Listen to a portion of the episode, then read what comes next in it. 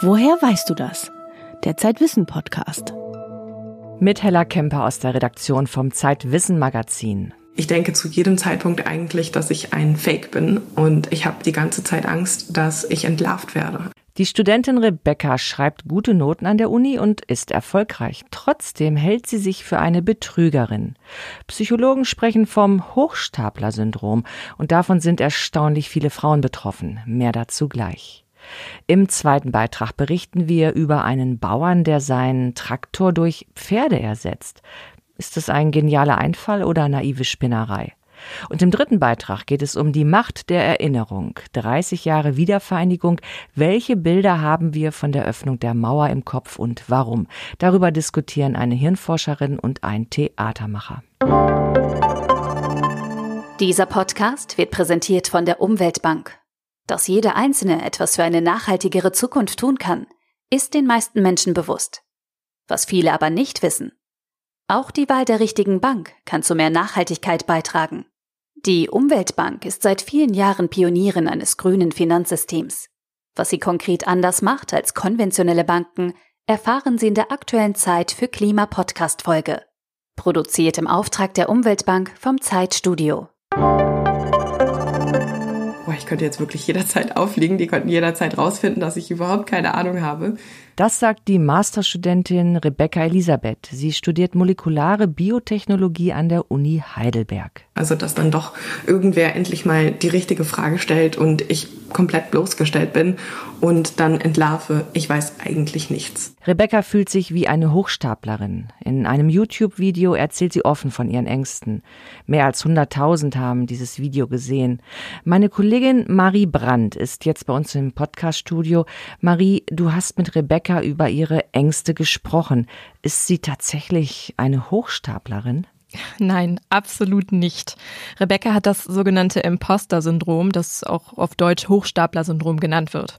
Darunter leiden Menschen, die eigentlich ganz objektiv gesehen sehr gute Arbeiten abliefern und erfolgreich sind mit dem, was sie tun. Ja, vielleicht bin ich in diesem Master und es klingt alles ganz klug und intelligent, aber das stimmt so nicht. Das, das kann nicht stimmen. Ich bin nicht so, wie du mich gerade wahrnimmst. Wo kommen denn dann Rebeccas Ängste her? Also ihre Angst, dass ihre Leistungen nur Fake sind?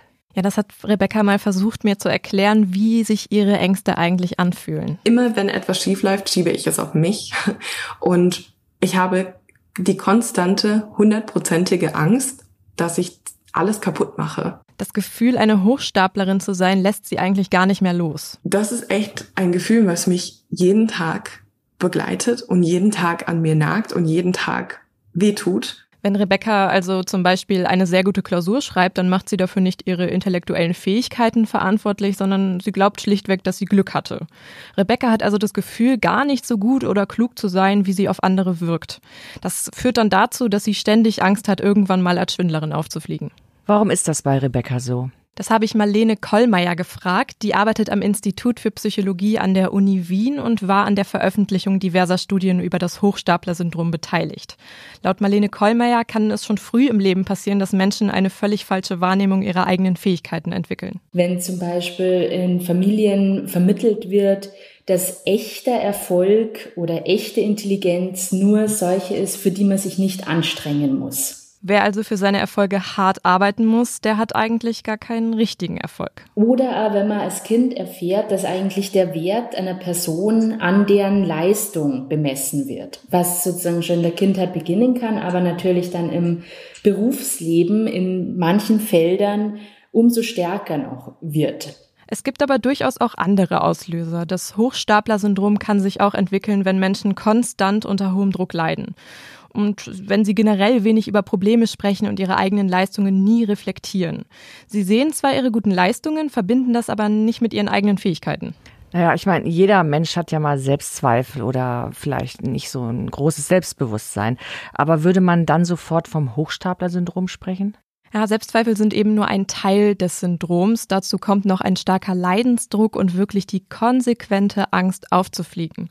Die Psychologin Marlene Kollmeier spricht sogar von einem Kreislauf, aus dem die Betroffenen nur sehr schwer ausbrechen können. Man hat erstmal dieses Gefühl, dass man vielleicht gar nicht so klug ist, wie andere glauben, fürchtet dann demaskiert zu werden, hat Angst vor Fehlern und vor Bewertungen das führt dann zu ganz speziellen Verhaltensmustern, dass man sie zum Beispiel immer übertrieben vorbereitet. Ähm, das heißt, es kommt dann zu einer Unfähigkeit, die erlangten Erfolge überhaupt zu genießen und das verstärkt wieder die Angst, dass man diese Erfolge gar nicht wiederholen kann. Dieser Teufelskreis geht also immer weiter und weiter und man kommt nicht mehr heraus. Am Ende trauen sich die Betroffenen sogar nicht mehr selber über den Weg und Studien zeigen, gesellschaftliche Randgruppen, die leiden ganz besonders stark darunter. Also du meinst jetzt zum Beispiel nicht weiße Personen oder Menschen aus einem schwierigen sozialen Umfeld? Genau.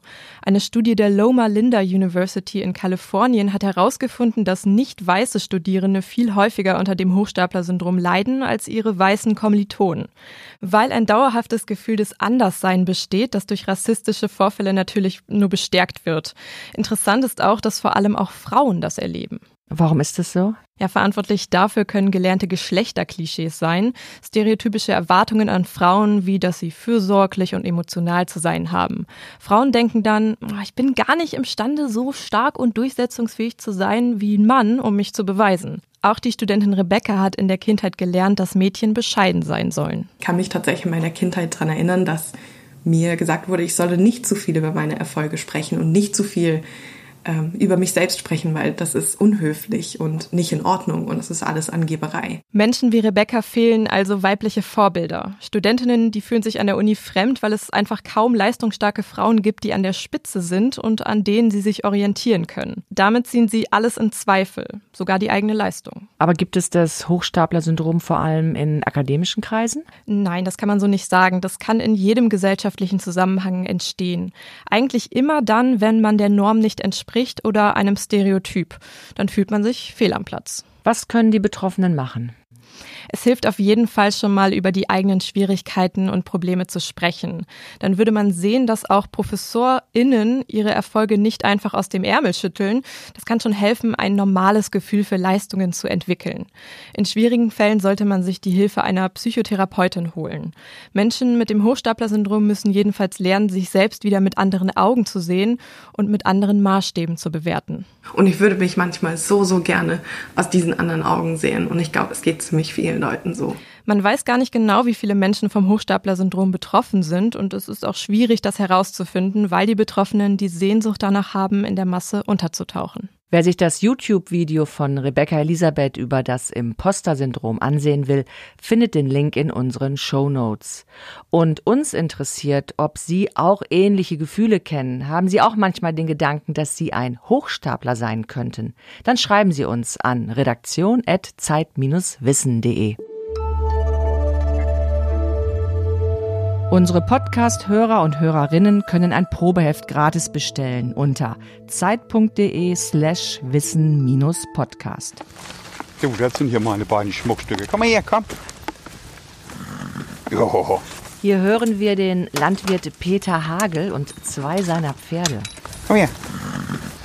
Das ist jetzt hier mein aktuelles Gespann hier, Anni und Beke. Bei mir im Studio ist jetzt Clara Rauschendorfer. Clara, du warst auf einem recht ungewöhnlichen Pferdehof. Ja, hallo, hallo. Auf Peter Hagels Hof gibt es tatsächlich ziemlich viele Pferde, aber mit Reiten hat er persönlich weniger zu tun. Er baut Roggen und Buchweizen und Kartoffeln an. Klingt klassisch. Wofür braucht er dann seine Pferde? Das kannst du hier hören. Hier hörst du nämlich, wie Peter Hager ein Feld mäht. Komm, komm. Nur mit der Kraft seines Pferdegespanns, mit Anni und Beke. 2 PS Hafermotor. 2 PS Hafermotor mit Allhufantrieb, ne? Also ein Bauer bestellt seine Felder mit Pferden. Bevor du zu deiner Recherche gefahren bist, da habe ich gedacht, das gibt es eigentlich nur noch in, im Freilichtmuseum. Ja, genau das habe ich auch eine ganz lange Zeit gedacht. Und in Deutschland gibt es etwa eine Million Pferde und die meisten davon werden auch als ähm, Reitpferde eingesetzt. Aber es gibt eben auch eine kleine Gruppe von Bauern, die jetzt wieder plötzlich ihr Pferd vor den Flug spannen und aufs Feld bringen. Also es werden eigentlich wenig Pferde in der Landwirtschaft eingesetzt. Das muss man einfach mal so sehen, weil äh, es gilt als rückständig. Ich muss ganz ehrlich zugeben, ich hatte auch dieses Vorurteil und dann habe ich aber Peter Hagel im Süden von Hamburg besucht. Er hat dort einen 65 Hektar großen Biobetrieb und den bewirtschaftet er mit seinen Pferden. tatsächlich ausschließlich mit Pferden? Nein, also das würde er nicht schaffen, denn Peter Hagel bewirtschaftet den Hof ganz alleine. Mm, er hat außerdem eben einen Traktor und auch einen Mähdrescher, den er sich mit seinem Nachbar teilt. Vor allen Dingen dann, wenn schnell gehen muss, müssen einfach die Maschinen herhalten. Aber er versucht eben immer mehr darauf zu verzichten. Und vor mehr als zehn Jahren hat er damit angefangen, die Pferde immer mehr aufs Feld zu bringen. Und jetzt bildet er Bauern in ganz Deutschland aus, die sich eben wieder dafür interessieren, die Pferde für Feldarbeit zu nutzen. Schleswiger Kaltblut, bisschen was Besonderes. Stehen auf der roten Liste vom Aussterben bedrohte Haustierrassen. Gelten als starke Pferde. Da gibt es nur noch 200 eingetragene Zuchtstuten von. Und zwei haben wir hier. Genau da standen wir gerade vor den zwei Kaltblütern und da hat man schon an den Hufen und an, an dem Bau der Pferde gesehen, das sind wirkliche Arbeitspferde. Ich erhalte durch diese Arbeit diese alte, dieses alte Kulturgut des Arbeitspferdes, weil wenn man das nicht mehr braucht, wird es auch nicht mehr gezüchtet. Und es macht einfach tierisch Spaß.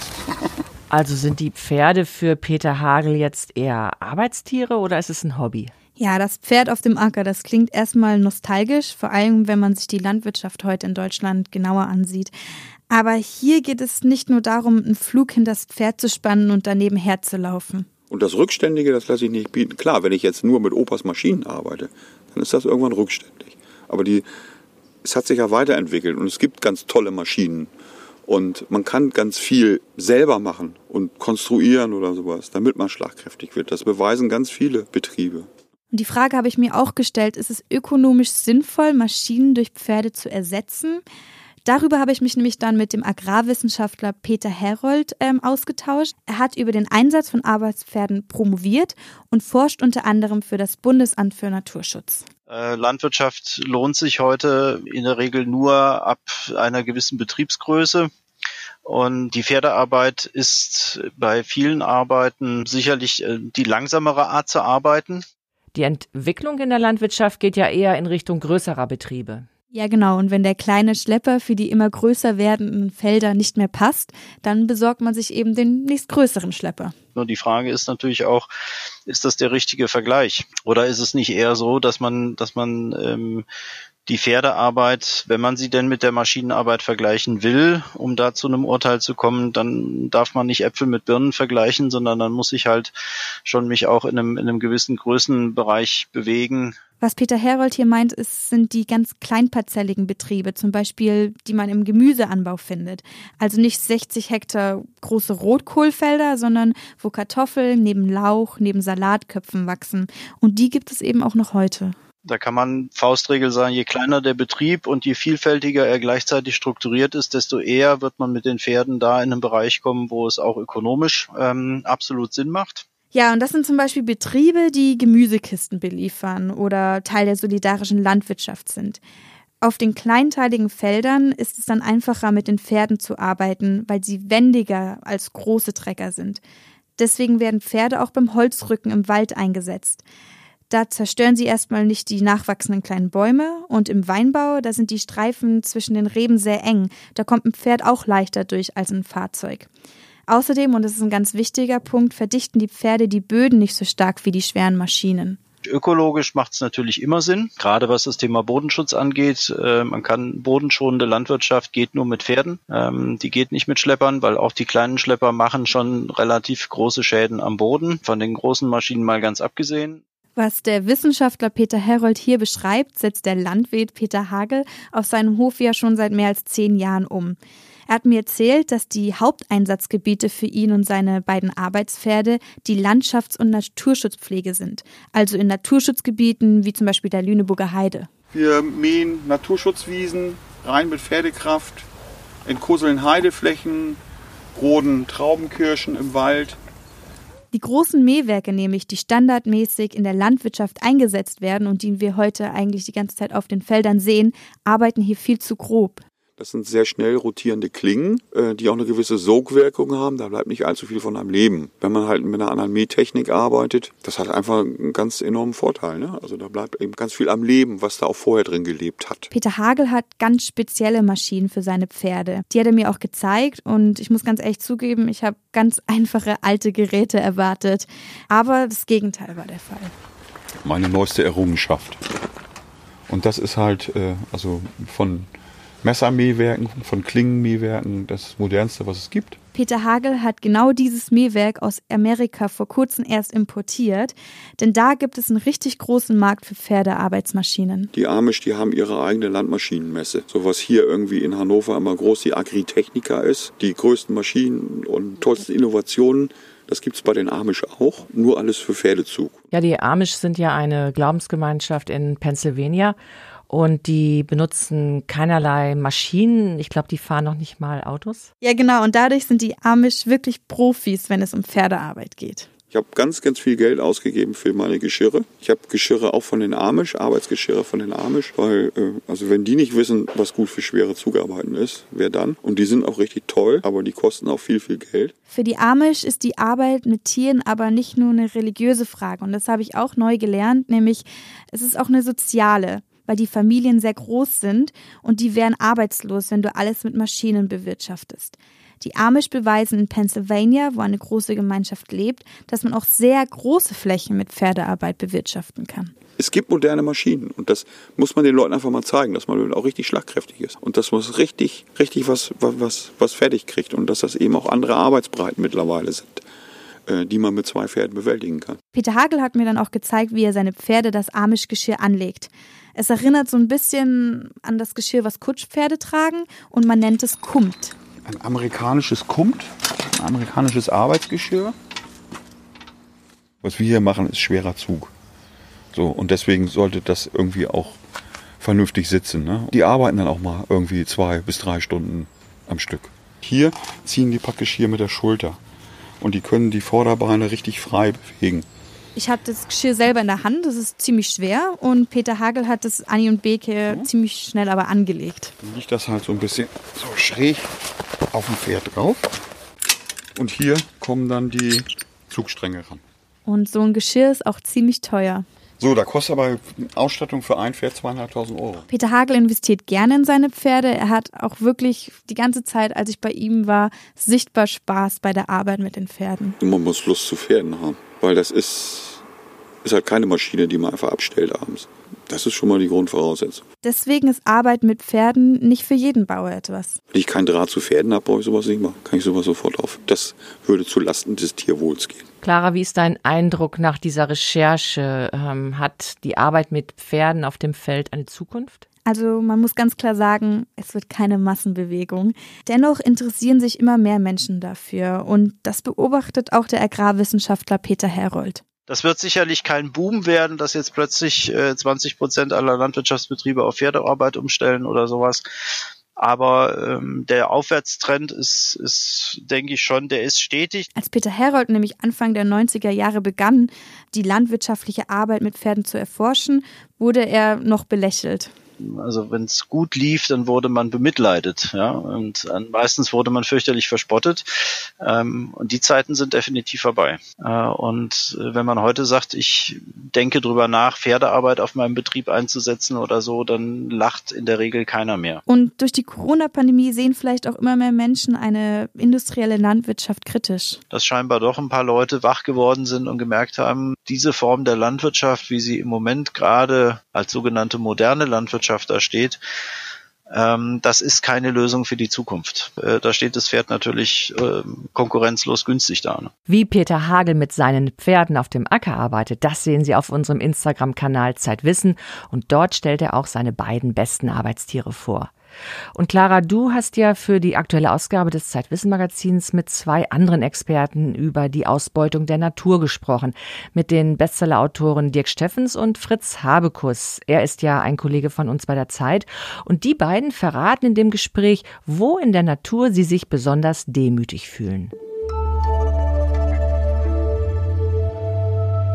Wir feiern in diesen Tagen ein großes Fest, den 3. Oktober. Das ist der Tag der deutschen Einheit. Wir feiern 30 Jahre Wiedervereinigung. Wir erinnern uns an etwas, was damals war. Und fast jeder hat Bilder im Kopf von damals, von der Öffnung der Mauer, den Trabis, die man plötzlich überall sah. Also für mich waren schon die Fernsehbilder, die, die ähm, Menschen, die sich umarmten. Ich habe die Öffnung der Mauer überhaupt nicht mitbekommen. Als ich aus dem Zug aus Rumänien nach Deutschland war, Ich bin beinahe die ganze Reise habe ich am Fenster verbracht. Wir haben kein Fernsehen äh, laufen gehabt an diesem Tag. Und am nächsten Vormittag rief mich meine Frau, die hat den Fernseher angemacht und sagte, guck mal, die tanzen auf der Mauer. Das glaubt man nicht. das war das Unfassbarste schlechthin. Die tanzen auf der Mauer. An den 9. November 1989, als in Berlin die erste Grenzstelle öffnete, daran erinnern sich wahrscheinlich viele ähnlich. Sie haben dieselben Fernsehbilder im Kopf von den Menschen, die ins andere Deutschland liefen. Aber an die ganze Zeit der Wende von 1989, 90, an die Phase der Wiedervereinigung, daran haben wir durchaus unterschiedliche Erinnerungen. Und das hängt nicht nur davon ab, ob man aus dem Westen oder aus dem Osten stammt. Oft erinnern sich sogar Menschen an ein und dasselbe Ereignis unterschiedlich. Wie kann das sein und warum erinnert man sich überhaupt daran, woran man sich erinnert? Darüber haben meine beiden Kolleginnen Stefanie Kara und Jeanette Otto mit zwei Erinnerungsexperten geredet. Ja, genau. Und wir wollten wissen, ob vielleicht auch Erinnerungen, also solche unterschiedlichen Erinnerungen, dazu beitragen können, wenn es jetzt, 30 Jahre nach der Wiedervereinigung, noch immer so etwas wie ein Ost-West-Denken gibt, eine Mauer in den Köpfen. Stefanie Kara ist heute zu uns in das Podcast-Studio gekommen. Steffi, mit wem habt ihr euch denn unterhalten? Ja, wir haben uns dazu zwei Gesprächspartner eingeladen. Die eine ist die Hirnforscherin Hanna Monnier von der Universität Heidelberg. Sie erforscht das Gedächtnis und sie lebt seit Mitte der 70er Jahre im Westen. Sie kommt aber aus Rumänien, aus Siebenbürgen. Da lebt eine deutschsprachige Minderheit und sie ist mit 17 Jahren geflohen, ganz allein. Und der andere Gesprächspartner, wer war das? Das war der Theatermacher Thomas Oberender. Ähm, er ist Intendant der Berliner Festspiele und er ist in der DDR geboren, in Jena. Er hat ein Buch geschrieben, das kam gerade heraus, das heißt Empowerment Ost. Und er kritisiert darin, dass die Erfahrungen und die Erinnerungen der Ostdeutschen überdeckt worden seien von denen der Westdeutschen, also von der Mehrheit der Gesellschaft. Die Hirnforscherin Hannah Monnier hat uns zuerst einmal erklärt, warum man sich überhaupt an das erinnert, woran man sich erinnert. Damit eine Erinnerung bleibt, muss etwas wiederholt werden. Wenn ich ein Gedicht lerne, um es jetzt vereinfacht zu sagen, wiederhole ich halt so eine Strophe. Ich lese sie noch einmal und noch einmal und noch einmal und noch einmal. Andere Erinnerungen, wie das jetzt heute, wir wiederholen das ja nicht. Dieses Gespräch wird es ja nicht ein zweites Mal geben. Und was wir von dem behalten, hat dann sehr viel damit zu tun, wie sehr es uns beeindruckt hat und wie wichtig es uns ist. Also das heißt, da können wir durchaus auch Sachen behalten, die wir nur ein einziges Mal erleben. Wir haben dann ein kleines Spiel mit Thomas Oberender und Hannah Monnier gemacht und ihnen Bilder von Ereignissen vorgelegt aus der Zeit der Wende und auch von viel später. Zum Beispiel dieses hier. Ach, das ist so eine Parade. Ich weiß es. Wir sind Weltmeister. Ja. Na, fast. Also das ist das Sommermärchen Fußball-WM 2006 in Deutschland und da wurden die Deutschen nur Dritte. Das war das erste Mal, als dieses Land Ja zu sich sagen konnte, ohne, ohne in erster Linie Ja zur Schuld zu sagen. Ich glaube, das war äh, eine gesamtdeutsche Erfahrung der Freude. Da spielte Ost-West meiner Meinung nach keine Rolle. Und dann ein völlig anderes Bild von dem Bruce Springsteen-Konzert. Das war 1988 in Ost-Berlin. Da waren unglaublich viele Menschen, mindestens 160.000. Die Hirnforscherin Hannah Monnier konnte mit dem Bild überhaupt nichts anfangen. Thomas Oberender dagegen schon. Na, ich verbinde damit ganz viel. Ich verbinde damit von der Armee abgehauen, äh, auf dem Motorrad eines Kumpels, das er draußen vor der Kaserne versteckt hatte, äh, die Uniform in einem Seesack äh, deponiert, das Konzert Bruce Springsteen am Stadtrand von Berlin erlebt. Das ist das war, Amerika war da. Und zum Schluss haben wir Ihnen dann noch ein Bild aus einem Film gezeigt, der vor zwei Jahren im Kino lief. Das ist äh, der Schauspieler, das fällt mir gleich ein, der ein Baggerfahrer, der Liedermacher war, äh, spielt, der Gundermann hieß. Das ist ein Film von Andreas Dresen.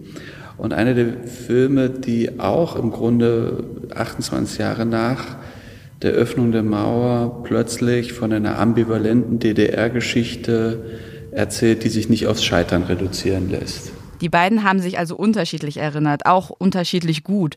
Und das kann jetzt daran liegen, dass der eine im Osten gelebt hat und die andere im Westen. Es kann aber auch einfach daran liegen, was einen interessiert und was man deshalb überhaupt wahrnimmt.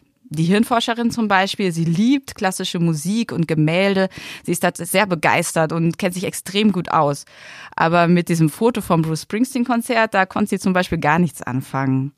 Und sie sagt, ja, so sei das halt mit allen Erinnerungen, egal ob jetzt so ganz privaten oder solchen an historische Ereignisse, weil wir alle eine unterschiedliche Vergangenheit haben und ganz unterschiedliche Interessen, nehmen wir Dinge schon unterschiedlich wahr und erinnern uns dann eben auch unterschiedlich. Ja, Thomas Oberender betont ja auch, wenn er über den Film Gundermann spricht, dass sich die Geschichte der DDR nicht aufs Scheitern reduzieren lässt. Ist es ihm wichtig, weil er selber aus dem Osten stammt? Ja, ich denke schon. Also das ist seine Hauptkritik daran, wie an die Wende und an die Wiedervereinigung und eben auch an die DDR erinnert wird. Er sagt, dass der Westen diese Erinnerung bestimme, mit seiner Perspektive und mit seinem Blick. Und dass deshalb die Erinnerungen der Ostdeutschen aus dem Gesamtbild getilgt worden seien. Auch solche an Dinge, die in der DDR durchaus positiv gewesen seien. Und er meint, dass das Bild dadurch auch verfälscht werde. Er hat dann auch ein Beispiel genannt aus der Wendezeit. Also es wirkt ja heute bei jüngeren Leuten so, als sei die äh, Revolution im Osten äh, ein Kampf um die D-Mark äh, gewesen und um die Wiedervereinigung. Das war einfach nicht der Fall. Es sei den Menschen in der DDR nämlich 1989 zuerst einmal darum gegangen, Demokratie und Freiheit zu erringen, also darum, das System loszuwerden, es zu stürzen, es zu verbessern. Und nach der Wende und der Wiedervereinigung sei dann für die meisten Leute im Westen das Leben einfach weitergegangen wie vorher. Für die Ostdeutschen natürlich überhaupt nicht. Und auch das werde oft vergessen, sagt er. Und er meint, dass ähm, solche Missachtung der ostdeutschen Erfahrungen und Erinnerungen auch zum Aufstieg von Pegida und der AfD beigetragen haben könnten. Und die tun dann so, als gäben sie den Ostdeutschen wieder eine Stimme, auch indem sie den Schlachtruf der Wende kapern, also dieses Wir sind das Volk. Naja, die Besserwessis waren ja auch in der Überzahl und rein quantitativ schon überlegen und die Marktwirtschaft schien sich ja als das bessere System gezeigt zu haben. Ja, ich denke aber auch, dass er das nicht jetzt als so eine Anklage meint an die Besserwessis. Ähm, ich glaube, der meint das anders. Er betont nämlich eigentlich ständig, dass alle Wessis und Ossis von, von diesen Erinnerungen aus dem Osten profitieren könnten. Und dass wir daraus sogar Kraft und Ideen für die Zukunft schöpfen könnten. Äh, an welche Erinnerungen denkt er da? Von welchen könnten wir profitieren? Also er glaubt, dass wir uns heute wieder in einer Wendezeit befinden, in einer neuen Wende. Mm, die Weltordnung werde wieder in Frage gestellt, der Kapitalismus diesmal, das habe viel zu tun mit dem Klimawandel. Fridays for Future ist ein Beispiel, aber auch mit der Erfahrung von sozialer Ungerechtigkeit. Und da, meint Thomas Oberender, könnten die Erfahrungen der Ostdeutschen aus der Wende damals wieder gefragt sein. Das war eine Piloterfahrung wo ganz viel von dem, was an gesamtgesellschaftlichem Wandel vor uns liegt, schon mal ins Spiel gebracht wurde durch neue Konzepte von Umweltschutz, neue Konzepte von Recht auf Wohnung, Recht auf Arbeit, Arbeitsform, Eigentumsfragen. All diese Dinge, die damals sozusagen auf eine sehr moderne Art evaluiert wurden, sind ja Fragen, die heute noch virulent sind, auf die wir eine andere Form von Antwort finden müssen. Erinnerungen sind also nicht nur etwas für Geschichtsbücher, für die Schule, sondern sie könnten auch dabei helfen, die Zukunft zu gestalten. Ja, und was wirklich interessant ist, Hirnforscher, die sagen etwas ganz Ähnliches. So kurz gefasst, das Gedächtnis ist nicht für die Vergangenheit gemacht, sondern für die Zukunft. Und deshalb werden da auch nicht alle Erinnerungen akkurat archiviert, wie auf einer Computerfestplatte, sondern sie verändern sich ständig, jedes Mal, wenn man sie aufruft und dann wieder abspeichert. Und auch das Vergessen spielt eine ganz wichtige Rolle. Die Gedächtnisforscherin Hannah Monier sagt sogar, sie interessiere das Vergessen viel mehr als das Erinnern. Also ein Lob des Vergessens. Das ganze Gespräch über das Erinnern großer Ereignisse, das meine Kolleginnen Janette Otto und Stefanie Kara geführt haben mit der Gedächtnisforscherin Hannah Monnier und dem Theatermacher Thomas Oberender, das finden Sie in der Zeit in der Ausgabe, die am Donnerstag, den 1. Oktober erscheint. Weitere Themen im aktuellen Zeitwissen Magazin. Großzügigkeit gegen Kleinlichkeit. Schon klar, was besser ist? Naja, seien Sie sich da mal nicht zu so sicher. Ein erhellender Bericht aus einem menschlichen Spannungsfeld. Was ist denn das für einer? Rassismus versteckt sich oft sehr gut, manchmal auch in einem selbst. Hula Hoop, Springseil und Schaukel, drei Veteranen der Turnhalle feiern ihr Comeback. Das war der Zeitwissen-Podcast. Woher weißt du das? Ich bin Hella Kemper. Wir hören uns wieder in vier Wochen. Bis dahin bleiben Sie gesund.